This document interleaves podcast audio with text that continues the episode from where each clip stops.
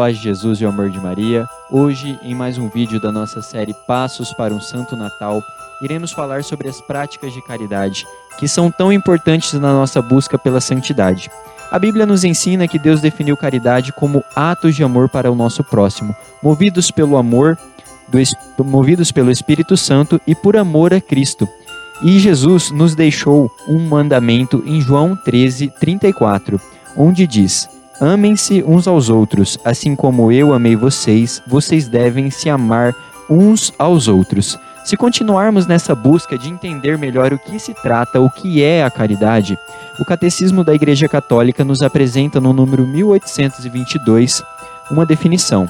A caridade é a virtude teologal pela qual amamos a Deus sobre todas as coisas, por si mesmo e a nosso próximo como a nós mesmos, por amor de Deus. Jesus fez da caridade o novo mandamento. Isso nos ensina que a caridade não é apenas ajudar o próximo com algum objeto material, mas sim ajudar o próximo com um amor sincero, um amor verdadeiro, um amor empático e puro, que é sensível, que entende o que o nosso próximo, que entende que o nosso familiar está vivendo para que nós estejamos prontos para a vinda do menino Jesus e para uma vida de santidade, nós devemos praticar a caridade no nosso dia a dia. E dessa maneira nós temos hoje algumas dicas.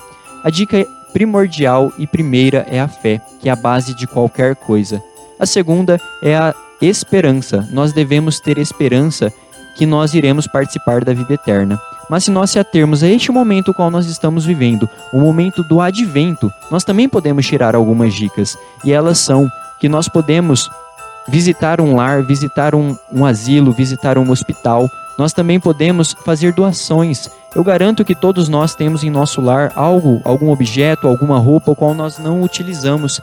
E esse objeto, essa roupa, ajudará outra família. Então se atenha a isso e faça as práticas de caridade hoje e viva bem este momento. Mas não se esqueça que a prática primordial de caridade é olhar para o próximo e entender a dificuldade que ele está passando em nosso dia a dia. Fiquem todos com Deus e até o nosso próximo passo.